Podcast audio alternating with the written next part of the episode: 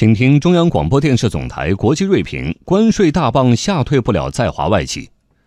美方最近声称，在对中国输美产品加征关税的情况下，一些企业将从中国搬迁到越南和其他亚洲国家生产，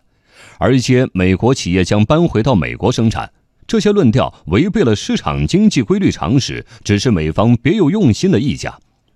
众所周知，当前中国经济正转向高质量发展，在全球产业链和价值链中的地位逐渐上升。包括纺织、服装、鞋帽等在内的中低端制造业外迁，符合全球产业转移的发展规律，契合了中国从商品和要素流动型开放向规则等制度型开放转变的趋势，纯属市场经济的常态，绝非美国对华加征关税所致。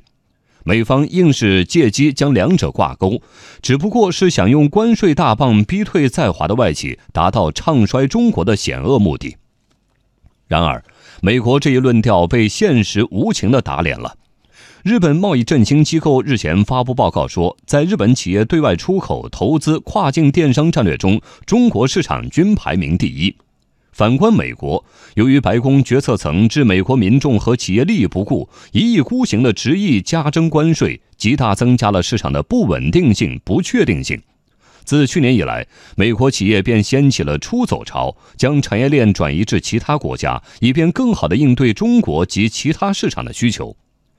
美国举起关税大棒，吓退不了在华发展的外资企业。反倒是逼着美国制造纷纷出走，加剧了美国产业空心化危机。